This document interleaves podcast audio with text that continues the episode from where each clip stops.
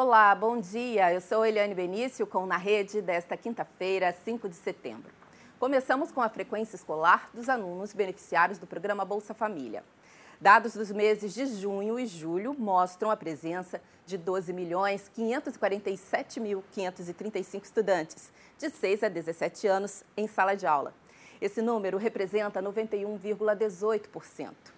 Pelo terceiro bimestre seguido, há um recorde no registro da frequência escolar entre os alunos que recebem o programa do governo federal.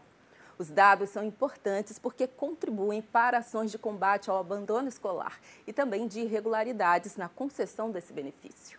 A cada dois meses, as escolas públicas devem registrar a frequência dos estudantes contemplados por meio do sistema Presença do Ministério da Educação.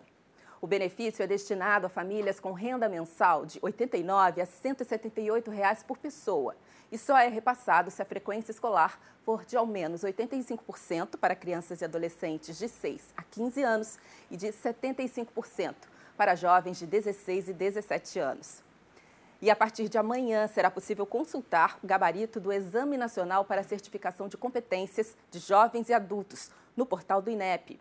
A prova do Enseja foi aplicada em 613 municípios.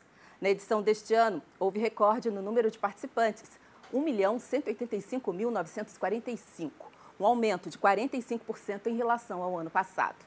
Será considerada habilitada a pessoa que atingir o mínimo de 100 pontos em cada uma das áreas de conhecimento do Enseja e obtiver nota igual ou superior a 5 pontos na prova de redação, que varia de 0 a 10.